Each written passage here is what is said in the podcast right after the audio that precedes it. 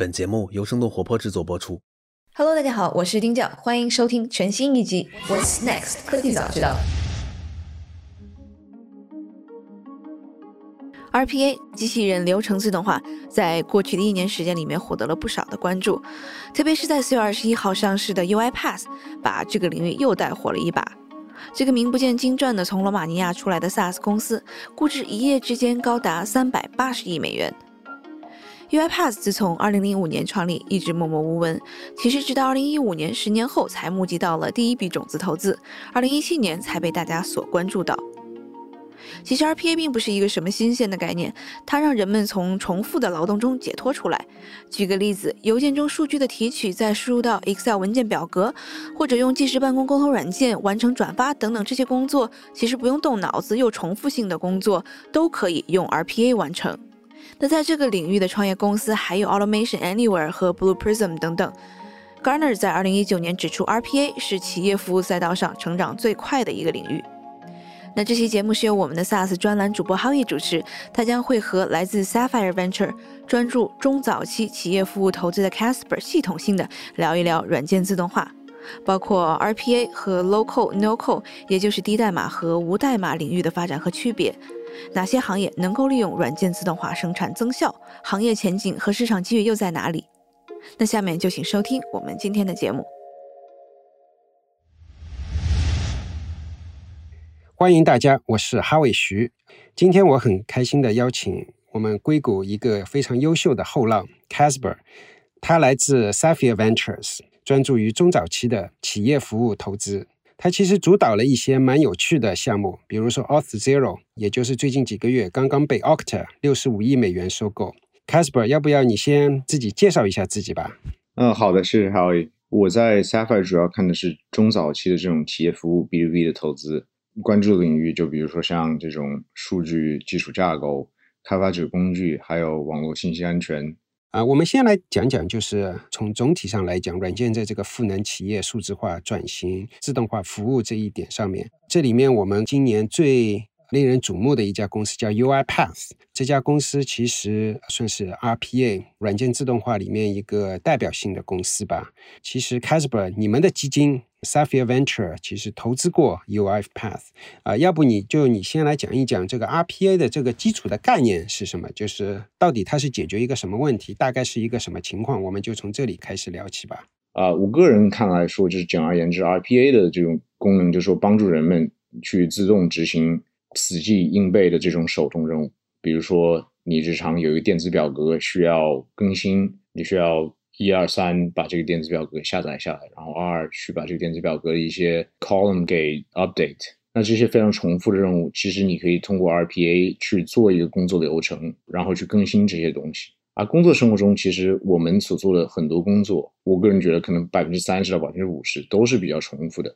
那这种非常重复的工作，其实就可以通过 RPA 来解决。还有一个其实很有趣的一个现象，就是更广义的现象来说，就是年轻的公司对年轻的公司来讲，很多年轻的这种 cloud native 直接在云上的公司，它其实它自己是没有那么多基础架构或者业务流程的，所以它可以直接不需要 RPA 这样去解决这这些问题。那相反的，像 Howie 刚刚你说那样，那种大型的企业，比如说医疗、金融，它像自动化转变的这些企业来啊这样，它这个从无到有，从没有任何自动化到自动化的转变，它的风险其实挺大的。那 RPA 其实在中间是一个非常好的缓冲区，因为对于这些大型的企业来讲，他们自己有既定的业务流程，任何这种中断的这种既定的业务流程都会给这些组织带来很大的灾难。那么 RPA 呢，我觉得有两方面吧，一方面是它可以帮助你去执行这些重复性固有的工作流程，所以不会把你这个流程给打断；另一方面呢，又可以让员工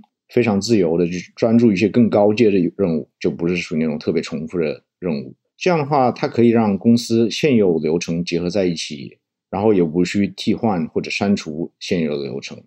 那么 RPA 也有些局限性，等一下我们可以谈到这些问题。就比如说 RPA，我觉得传统意义上 RPA 更多的是结构化的数据，就是 relational data，right？它没有一些智能或者 API 导向的功能。然后我觉得其实不光有 UiPath 或者 Automation Anywhere 这种 pure play 的这种 RPA 的平台，更多很大的一些平台，比如说 Microsoft、Salesforce，它也会加入一些 RPA 的功能，因为对它来讲，很多垂直化的场景 RPA 都非常非常 make sense。那对 UiPath 和 Automation Anyway 这样的公司来说的话，在某一个区间，他们会看到 Microsoft Salesforce 也会有这种非常强的竞争性。所以简而言之，这个可能就是一个比较 high level 的 overview 对于 RPA 吧。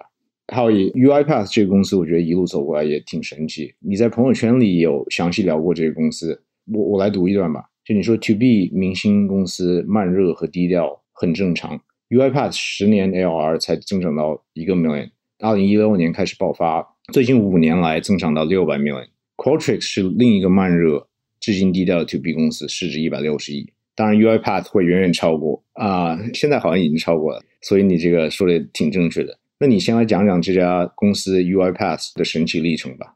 我写这一段的是在他们那个上市之前吧，它的确是超过了一百六十亿。它上市以后就是一个大概是一个三百五十亿这么一个量级。即使说最近很多 SaaS 公司或者成长型的公司股价跌的蛮不少，它基本上还是能够保持在一个三百五十亿市值这么一个量级。这家公司大概二零零五年是一个那个罗马尼亚的一个兄弟创立的。公司前面十年一直是一个默默无闻的公司，做了十年以后，它才能做到一百万美元的一个 ARR，相当于是一个收入吧。然后从二零一五年到现在，一下子 IPO 的时候，大约是呃六亿美元营收了，也就是从一百万美元到六亿美元，也就短短的五年时间。说明做做 To B 的公司，有的时候你还是需要一点耐心。其实另外一个，它当然最近五年估值也是不断的在上涨。它二零一五年第一次融资啊，才八百万美元的一个估值，一七年就变成了一个。一亿美元，到了一八一九年就是一个独角兽级别，也就十亿美元。到了去年，就到了啊一百亿美元估值的这样。其，其实你能够看到它的增长，最近五年增长的确很快。那为什么那个最近五年起来了？我觉得跟最近五年那个大家对就是人工智能的经济的落地，我觉得是有蛮大的一个关系。因为并不是说人工智能十五年前没有，但是你那时候真的要做这些事情，也不是那么容易，或者说比较经济吧。那从公司的角度上来讲，还有一点我觉得也蛮神奇的，它的粘性特别强。它的最大的五十个客户，今天的付费的金额，呃，是二零一六年他们付费的八十一倍。即使是不说最大的几个客户，就是所有的客户，它基本上是百分之一百四十的那个营收的留存率，这是一个蛮惊人的一个数字。所以说，我是觉得这家公司也是蛮有指标性的。另外一个，我觉得蛮有指标性的是，它其实跟其他一些最近的比较红的一些 SaaS 公司有点像，像最近。Zoom 对吧？大家都知道华人创业那个 Zscaler，我自己所在的公司。然后这几家公司其实走了一条路，蛮有趣的一条路，就是不只是海外的移民创业，而且它的很多那个工程方面的事情是在海外做。就像 Zoom 在中国，Zscaler 很多的那个工程师是在印度。然后 UiPath 显然有很多是在东欧这些国家。UiPath 本身这家公司设立主要是在啊纽约，客户主要是在美国、欧美，但是它的做工程的、做产品的。很多还是在相对来讲 cost 比较低的地方吧，像东欧相相对来讲会低一点。我觉得这也是一个做公司的一个趋势，因为大家势必要考虑到，哎，以后做产品我到底成本跟那个客户分拨出去。然后我们今天的谈话其实是想聊就是 local 的 no code 的低代码、无代码这么一个概念。但是 Casper，你你能不能讲一讲？就是说，因为我们在讨论，哎，我们今天在讨论一个什么话题的时候，你觉得，哎，这个。RPA 这个话题跟 local 的 no code 其实是蛮有关系的，能不能讲一讲 local 的 no code 这个概念？然后为什么你觉得今天我们可以跟 RPA 这个话题一起聊？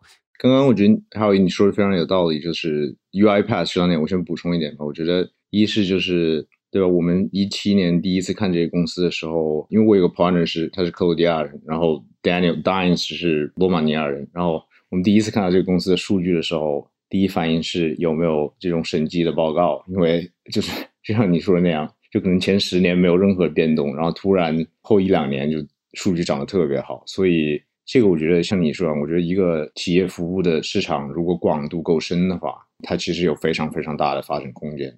然后讲讲 local no code 吧，其实对我来说，我觉得 RPA 其实也是一种低代码无代码的一个 local no code。比如说，你从第一原则来想的话，我个人感觉啊，就是企业软件主要用于的是构建和启用程序。你作为一个用户，你可以对这些流程或者程序提出改进的意见。如果你是一个小型企业，可能你可以在电子表格里自定义这种逻辑。如果你是大型企业，你可以比如说买 Salesforce、ServiceNow，然后你付一些钱给顾问，花六个月的时间给他做一些自定义，定义这些工作方式、工作的流程。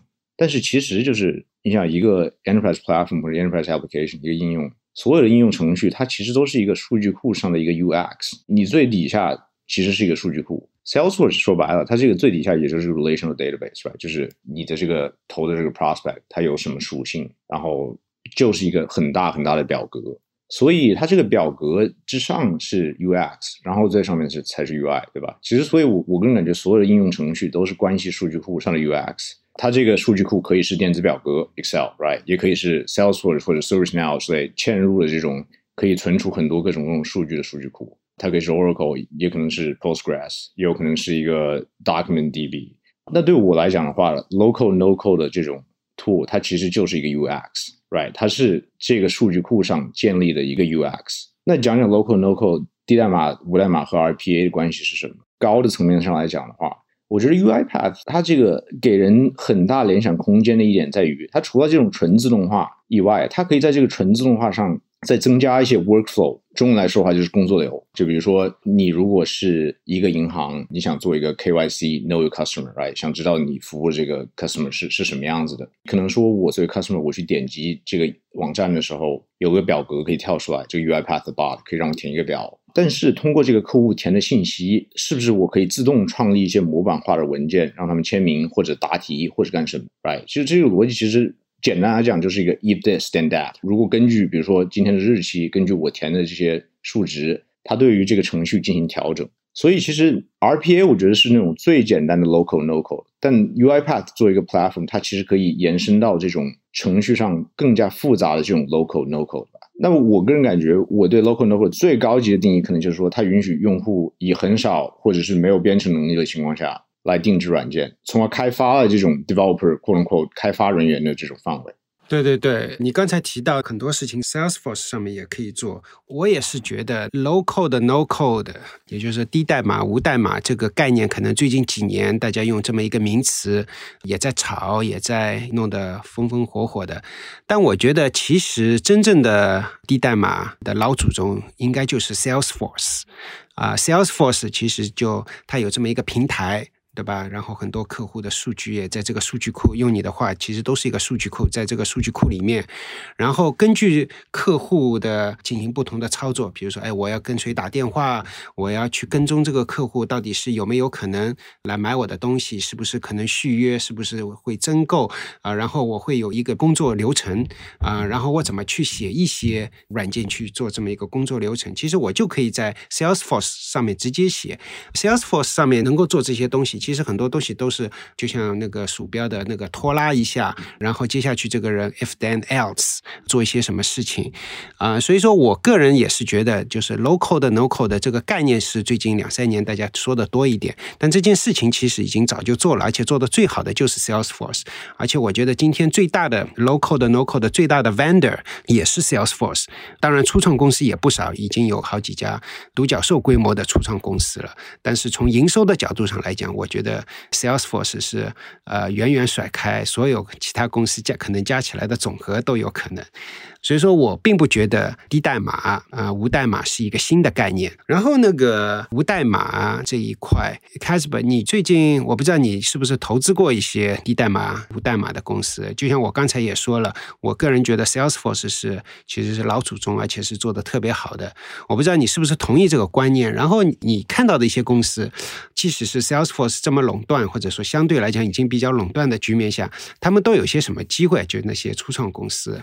对对对，我同意你刚才说的，Salesforce 它其实支持很多低代码和无代码的这种工作。对于 Sales 来讲，就是它这个逻辑就是，对吧？只要你可以把所有的工作流都在和 Salesforce 和 Salesforce 有关的这些系统里面做出来的话，对它就是好的。所以从它的角度上而言，就是它也会去推这种 local no code 吧，因为你做的 local no code application 越多。你可能在销售上买的 seat 就越多，对吧？你买的这种座位就越多，销售赚的钱就越多。所以这个就是其实我觉得是另一种概念。其实我觉得销售之前也有一代这种啊 local local tool 叫 BPM，right？Business Process Management。BPM 这种公司可能说可能是这种我们很熟悉这种印度外包公司，right？Infosys 或 not 这种是更加 human driven，对吧？就比如说你是一个医院，然后你收到了 I don't know like 十万张账单，然后你怎么去 process 这账单呢？这账单你就 scan，然后发给印度，然后印度一些外包的公司的就会把这些给看完，对吧？这种就叫 business process management。那作为软件的层面上来讲，其实有一家上市公司叫 Appian，A P P I A N，right？Appian。其实它的诞生是因为九十年代的时候，大家都在用 on-prem software，right？S A P、Oracle、NetSuite、I B M。但很大的问题在于，因为在九十年代的时候，它这个数据同步是一个非常大的问题，对吧？你在 I B M 里面存储了一个。客户的数据怎么和在 SAP 这样 ERP 里面存储的数据和 Oracle 你自己的 database 里面的数据同步？它这个同步是一个特别大的问题。所以 BPM 它重要场景其实就是数据同步，right？如何让一个客户在每一个大的系统里面长得一模一样？它这个就是其实也也有特别多的钱可以赚，但问题就在于就是因为这个业务的复杂性和技术限制吧。技术限制就是说大家都是 on-prem software，你这个就不大好转移数据。它现实上其实。未能兑现承诺，就是你即使今天看 Appian 或者 Pegasystems，它可能百分之二十五到百分之五十的收入都是 professional service，也就是这种人工的 consulting 这样的工作。那它给你的这种解决方案，往往都会特别麻烦。那我觉得就是转变的一点，其实跟九十年代比，不仅仅是这些公司变好了，我觉得更重要的可能是就是今天的环境跟这种九零年代这种环境非常非常不同了，对吧？我觉得一个是这种企业软件购买的方式。对吧？你今天怎么怎么去买这些软件？就应该是一个中央的 IT 的部门集中采购。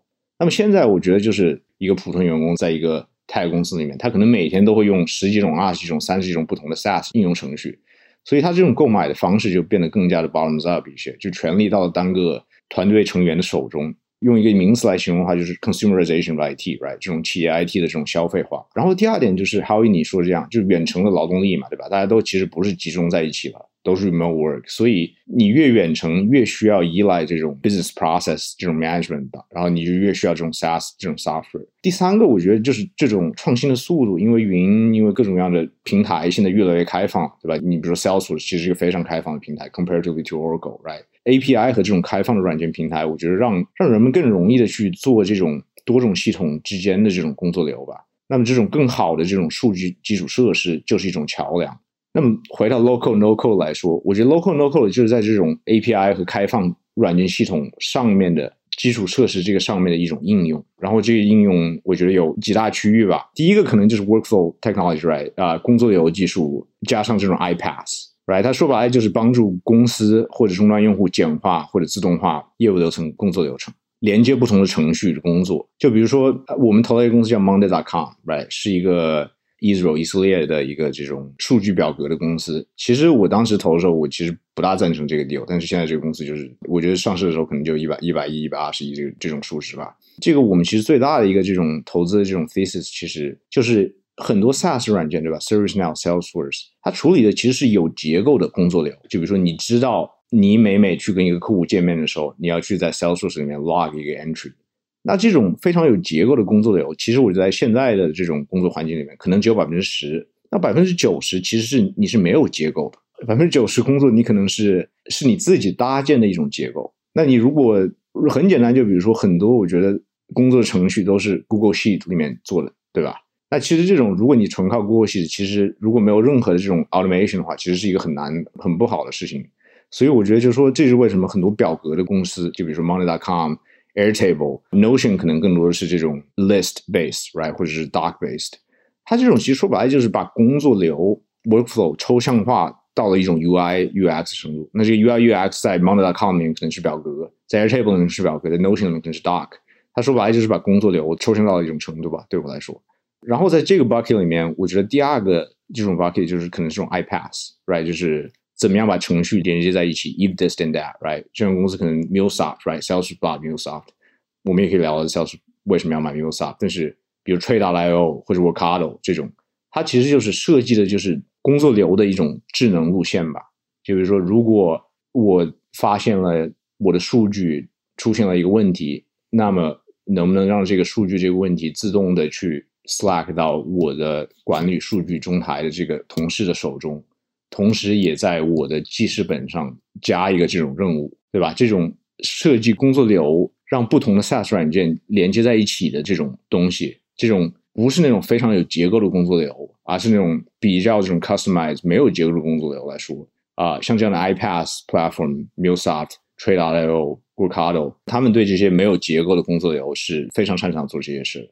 对对对，我觉得这里面有几个不同的角度去把它分一下，就是什么样的流程是可以自动化的。一个就像你刚才说的，比较结构化的跟非结构化的；另外一个就像我刚才说的，Salesforce 它的很多数据是跟呃做市场、做营销有关的。但是一个企业里面有很多数据不一定是跟一定是跟客户资料、跟那个营销有关的，它有很多的工作流程是在这些数据之外的。那怎么去做？那这可能 Salesforce 不一定能做到，或者 Salesforce 这个平台不一定能做到。那这个时候其实也是需要一些啊，不管是初创公司或者其他一些公司啊来做低代码的事情。所以说是从什么样的数据是市场营销，还是人力资源，还是一个呃 supply chain，就是什么样的数据也是区分不同初创公司机会的一种方式方法。还有一类就像是到底是你这个程序是对外服务的。还是对内服务的，比如说有很多一个企业，尤其是一个财富五百、全球求两千这样的公司里面，它其实一个公司里面的 IT 部门有大量的内部的。应用程序，那这个时候其实以前都是过去二十年，大多数时候都是一个 IT 部门有害了一大堆的 Java 的 developer、Java 的开发人员，然后写，其实是可以写，而且确实是比起 Java 就 Java 之前那个写这些程序更难，然后 Java 一下子让写这些程序变得容易了。但现在大家因为可能是一方面数量越来越多了，然后大家也是需要数字化的东西也越来越多了。啊，觉得解加吧还是太长太贵。像硅谷的工程师，很多工程师都很不错，但是你离开硅谷，并不是说只有硅谷有好的工程师，但是离开硅谷，其实那个好的工程师的密度就会减少。然后你是不是能找到这些人？所以说，又有大量的企业，其实它是有大量的内部流程的东西想数字化，其实很慢，或者很难，或者很贵。在这种情况下面，低代码的这个平台就给这些公司带来了巨大的效应。就是说，本来我写这么一一个流程，我一年，比如说可以自动化五十个、一百个流程。现在我有了低代码这个平台，我就可以自动化五百个流程，一下子就把那个企业数字化的。进程就是大大的往前推，这是一个我觉得比较显著的一点。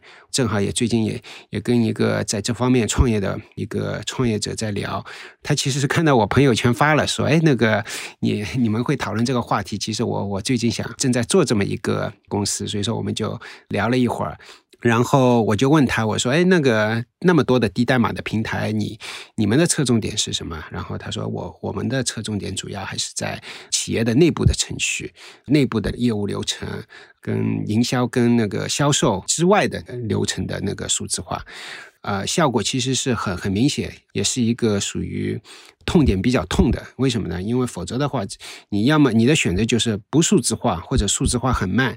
但是现在有了这样的平台，哎，大家就觉得那些大的公司就会觉得我的数字化 IT 部门啊，能够做的事情多很多了。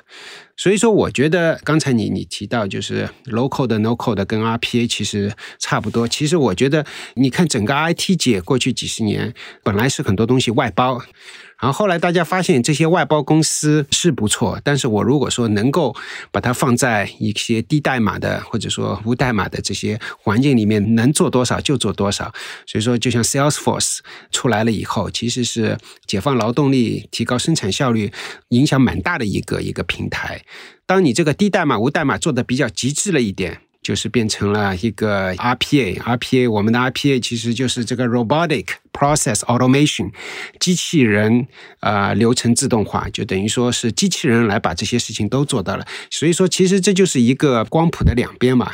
从以前写程序可能需要一个博士学位，到后来有了一个 Java 这样的一个比较高端的程序，所所以说你你其实一般有一点计算机训练的人都能写。到后来就是说，你可能不需要要有传统的计算机科学的这些呃学位的人都能够去写。然后后来就是处理这些报表啊，或者说处理这些收到的收据啊，啊、呃，机器人就是从头到底就一下子就都能做到了。我觉得所有的这些事情其实是连贯的。本来做一件事情是很复杂，需要有很高深的计算机的那个能力才能去做，到现在就是什么事情都不要做，然后它已经自动的完成了。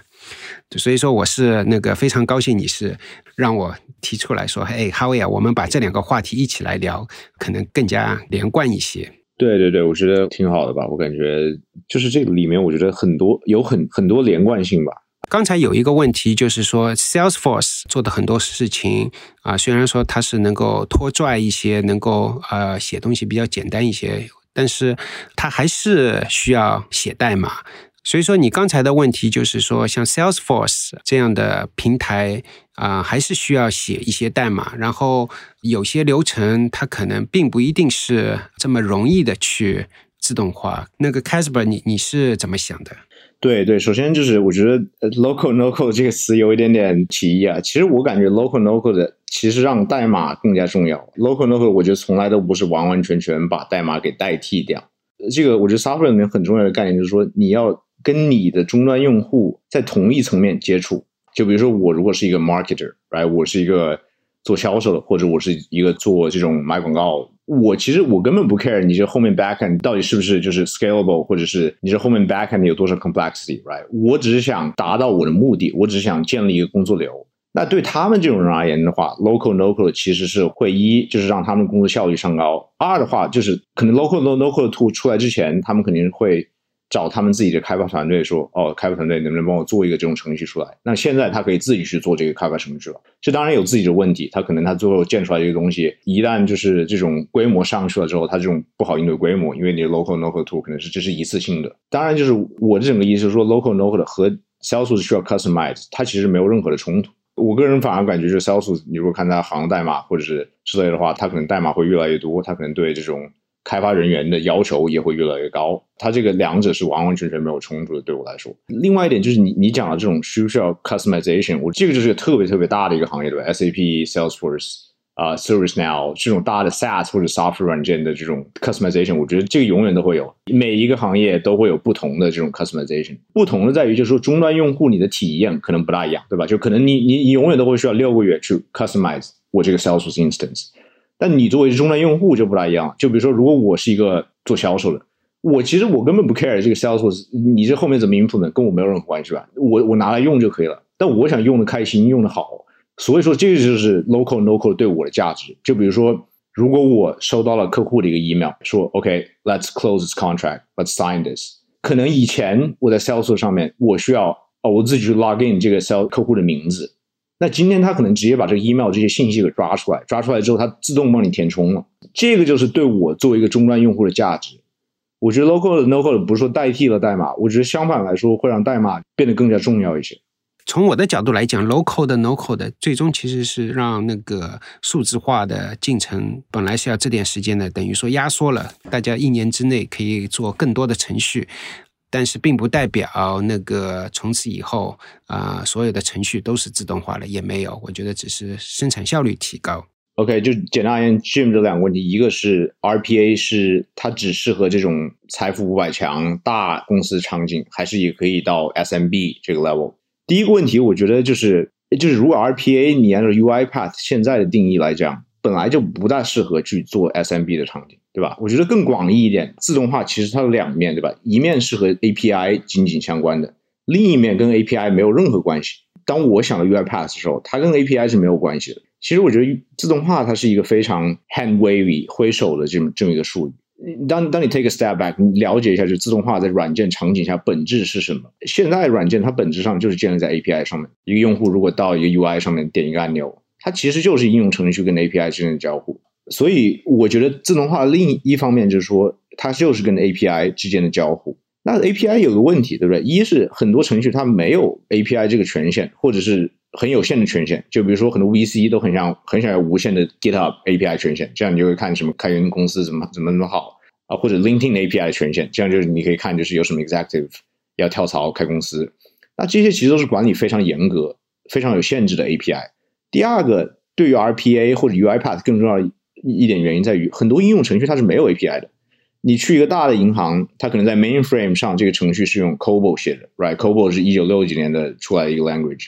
By the way，COBOL developer 我觉得就是 你如果去看 job description，COBOL developer 是一个非常非常 in demand 的工作，只是说没有人知道怎么写 COBOL。现在它这个没有后天加入 API 的可能性。或者是你有一个程序像 Excel 这样的，你大多数的逻辑都在前端，你无法很很好的用 API 跟它 interact。但是问题在于什么呢？问题在于这种没有 API 的场景，它的这种自动化的价值是非常高的，因为一是这种非常非常重复，对吧？数据 entry 扫一些这种格式之类的，它的价值是很高的。但你又不大方便自动化，因为它没有 API。所以说，我觉得对于 iPad 它几家来讲，它就是它根本不在乎是不是 API，对吧？它这个 UiPath 就是说，它是完全是在模仿一个人。在一个应用系统或者是操作系统里的工作，对吧？你打开 UiPath Studio，点击录制，比如说手动你复制粘贴一个表格，把日期改到一个特定的格式，发送一个 email，然后你停止录制，你这个整个过程你就创造了一个 UiPath 机器人，right？UiPath Bot，它的核心就是能够记录一个非常重复而且手动的任务，然后把它保存做一个流程，这整个流程就是一个 Bot。对我来讲的话，traditionally 这种传统的 UiPath 最有价值的场景。就是那种不需要 API 的场景。回到回到刚刚那个问题，Enterprise SMB 对 SMB 来讲，就是你没有这么多场景，对吧？你没有这么多就是呃 mainframe stuff，你没有这种没有 API 的东西，你用的都是 SaaS 软件，你何必去用 UiPath？没没有这个必要。所以我觉得传统意义上的这种 RPA 没有任何这种扩展性、伸展性的 RPA，它其实我觉得在 SMB 里面的市场是非常非常小的。然后 Jim 刚才问的另外一个问题，就是说这些 local 的 no call 的低代码的平台，主要好像市场是在给内部的一个公司内部的流程，呃，面向外部的软件是不是有会有市场？我个人觉得这东西是有也是没有。怎么叫没有呢？就是做外部的可能难一点，但是我觉得 local 的就低代码的这个市场是你你是要看你怎么定义。如果说你是就就看现在这一堆。低代码的那个创业公司，你可能说，哎，这些公司可能做的事情都是主要还是给那个公司内部做的，这确实是。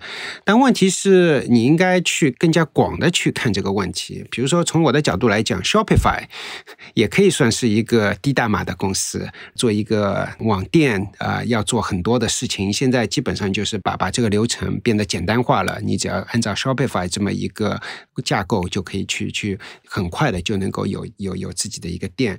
那我觉得从某种角度上来讲，这也是一个计算机里面就是叫 abstraction level，right？就是怎么把这个 abstraction level 提高啊，以后就让很多事情能够变得更加简单了。从某种意义上来讲，当然从来没有人说那个 Shopify 是一个 local 的 no code 的一公司，但我可以说，对于那些外部的那个程序，其实 Shopify 就是一个 local 的低代码的一个平台。呃，我是这么理解的。嗯，我们这位听众 Andrew 的问题是，他碰到一个公司 Voice RPA，利用那个 RPA 来给各个呃药店打电话，看有没有那个疫苗注射。啊，现在疫苗可能已经开放了。我记得一个月前我在问一个朋友一件什么事情，我说：“哎，怎么样？嗯，这件事情怎么样了？”他说：“哎呀，我找不到我的朋友啊，估计他们都在打疫苗的电话，或者说拨那个号，那个上网看是不是能够订到啊一个预约。”这是一个月前的事情，所以说有这么一个公司在做这么一件事情。那个 Casper，你是怎么看这件事情的？呃，Andrew 像你说样，对吧？Voice RPA，我觉得这个就是工作流的一种形式，对吧？有的时候。你这个工作流是软件之间的交互，有的时候你工作流可能是是文件之间的交互，或者文件和这个 bot 之间的交互，有的时候可能就是声音之间的交互。它这个我觉得就是一种形式吧。我对 voice 其实不是特别特别了解，但比如说 OCR 文件的自动读取，对吧？就比如说你 scan 了很多这种 PDF document，你怎么知道这个 document 上写的是啥呢？这种 OCR technology 的话，就是看这些文档上写的是啥，写的准不准确这些东西。voice 只是另一种形式吧。你问我这个。Voice 场景有多大？我个人觉得现在来说还是没有文件的场景这么大，对吧？就比如说你在银行去开户，你可能填的是个表，而不是说 My name is Andrew，我要开户。所以这个 voice 场景我觉得稍微小一些。对我而言的话，可能它就是一种 RPA 的形式而已。就如果你想 robotic process automation，right，就是 voice 它 automate 是一个 process，那有多少 process 它跟 voice 相关？那这个就是一个对吧？仁者见仁，智者见智的问题了，我觉得。Casper，你刚才说的，我觉得是蛮代表一代人，包括我们，包括你，你这一代人的一个想法，就是语音只是一个形式，可能大多数人还是习惯于文本啊，或者说是输入输出这样子的，而不是语音的输入输出，更多的是文字的输入输出。我觉得非常有代表性。但是同时，我觉得可能我们并不能代表再下面的后面的几代的人，因为我觉得，比如说像我儿子这一代，我要有什么问题，我就到 Google 上去，他有什么事情，就是直接跟 Google Home 或者说 Amazon 直接语音的交流，对他们这一代的啊小朋友来讲是更加习惯的。那个我们在最后一个问题，呃，为什么印度的 BPO 没有变成那个 RPA？哎，这是一个蛮不错的一个问题。T 哥，说实话，我觉得我在我我也没有好好的坐下来想过这个这个问题啊。但是我我个人觉得，可能是跟公司的 DNA 比较有关系，对吧？就当你是 Infosys，当你是 Accenture，当你是这种特别大的这种人力资源比较密集的公司其中的一员的话，让你从一个非常人力驱动的模式变成产品驱动的模式。其实需要你在商业模式上做出牺牲的，对吧？就比如说，我可以跟你对一百个人，那这一百个人，我每个人人头可以 charge 多少钱？那如果我要去做一个 product 的话，它其实卖我这一百一百个人人头是有冲击的，对吧？这个就是 Clayton Christensen 他自己说这种 innovators dilemma，right？如果我知道 RPA 来了，但是如果我去做 RPA 的话，现在这个 RPA 市场不够大，很大的一个问题在于，就是说我这个会。Cannibalize 会让我现在现在最大的现金奶牛死掉，所以对他们来讲，他们没有这种愿望，也没有这种商业的这种激励机制，也没有这种技术能力去做这个事。这是我的感觉啊，就不是技术能力，而是没有这种 DNA 去做这个事。对，我觉得非常同意这一个观点啊。那我刚才说，其实，在很多行业，其实你也能够看到类似的，就比如说那些本地部署的软件。过去几十年，多数软件是本地部署的，也就是最近五年、十年，SaaS 啊，越来越成为主流了。但你可以去问，你可以去看看有多少公司，它以前是在本地部署做得很好的，现在成为在在云计算时代成为一个云部署做得很好的，其实很少很少。从百分比的来讲是个位数的，就说绝大多数的公司，它以前本地部署的做得很好，它一直做下去，它很难去革自己的命，因为一旦成为云计算，它的销售模式不一样，它怎么去计算营收的方式方法不一样，而且有的时候短期内啊能够看到的。是总的营收，甚至于可能是减少。我之前也没有去想这么去想，但我觉得说穿了就是一个公司，它已经做好了、做大了，然后很难再去把自己的 DNA 去改变掉，很难去革自己的命。虽然说做的事情是差不多的，但是它还是会按照以前的方式方法去做。这是一个比较显而易见，就是所有的行业、所有的公司 基本上都是这么一回事情。其实我们今天讨论的这个 RPA 和低代码，说穿了都是怎么样用软件去取代一些我们日常的一些工作流程也好，去取代一些那个本来是人工做的，现在要自动化。我觉得这是一个电脑、计算机世界的一个大的趋势吧。现在我们进入的一个世界就是说。多数人他只知道自己的呃商业流程，自己的商业的逻辑，然后这些人人比较聪明，也是有一定的能力，他能够去用低代码去把商业逻辑去软件化。去数字化，我觉得我们今天确实是已经进入了这个时代，然后这个时代里面需要更多的平台去让做这么一件低代码、无代码，或者说呃软件化、自动化的这件事情做得越来越方便。啊，我相信今后几年我们只会看到越来越多的。低代码、无代码，更更多的工程师也好，或者说是分析师也好，他会更加的、更多的在这一方面去利用好呃新的平台，使得数字化能够不管在全球的哪个国家都会往往前推的更快。好，谢谢 Casper，然后谢谢大家，希望大家有机会也可以多来那个我的这个客串的科技早知道 What's Next 这个节目来做客和提问题，啊、也可以在各大音频平台上面找到我们这个节目，谢谢大家。这期 What's Next 科技早知道就到这里了。听完之后，如果你有任何的想法，欢迎在评论区里面给我们留言，我们每一条都会认真的看。如果你喜欢我们的节目，请记得给我们五星或者好评，分享给更多的朋友，也会对我们非常有帮助。你也可以单独写邮件给我，邮箱地址是听 t i n g at 声点 fm，我都会一一回复。那同时，公众号和微博也可以搜索“生动活泼”，声是声音的声。节目相关的更多信息会在公众号里出现，微博和公众号都会有不定期的福利给到大家。如果你想要跟我们更加紧密的讨论和分享，或者想要认识和你一样有求知欲的新朋友，可以加入我们的微信群。进入听众群的方法是在公众号文章中扫码添加，或者是公众号后台回复“科技早知道”即可获取邀请码。期待你的加入，我们下期见。